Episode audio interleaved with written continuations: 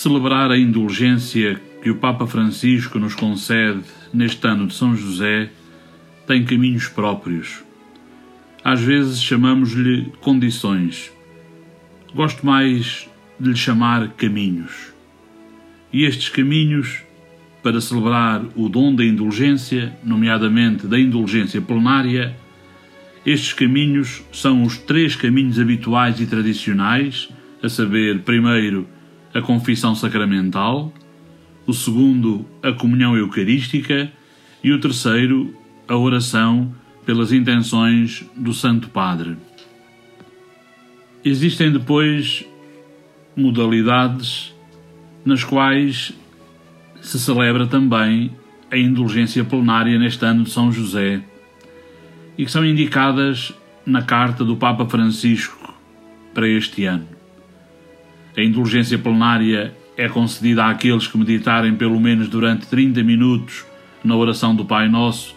ou participarem num retiro espiritual de pelo menos um dia no qual se realize uma meditação sobre São José.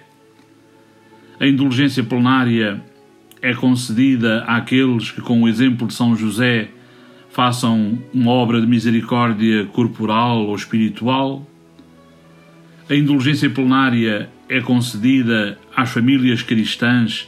que se sintam encorajadas a recriar e a reviver com mais ardor o ambiente de íntima comunhão familiar, o ambiente de oração em família, o ambiente que se vivia na Sagrada Família, nomeadamente através da oração do terço na família.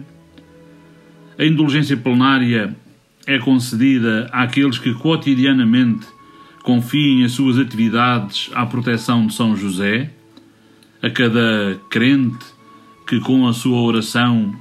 invoque a intercessão de São José, no fundo, para que se encontre a fazer a vontade de Deus. Podemos referir os crentes que procuram trabalho, os crentes que passam por momentos menos fáceis nesta situação de pandemia que vivemos, e a indulgência plenária também concedida aos crentes que recitem as ladainhas a São José, uma oração a São José para a tradição latina,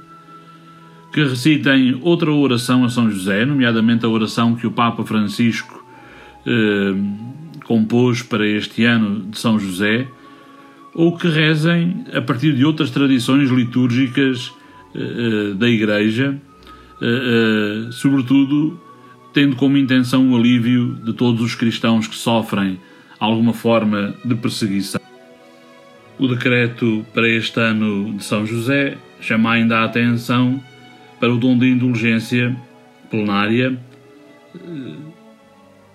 que se estende a todos os, os idosos, doentes, moribundos, que não podendo sair de casa, se mantenham em profunda comunhão com o sentir da Igreja e que, na medida do possível,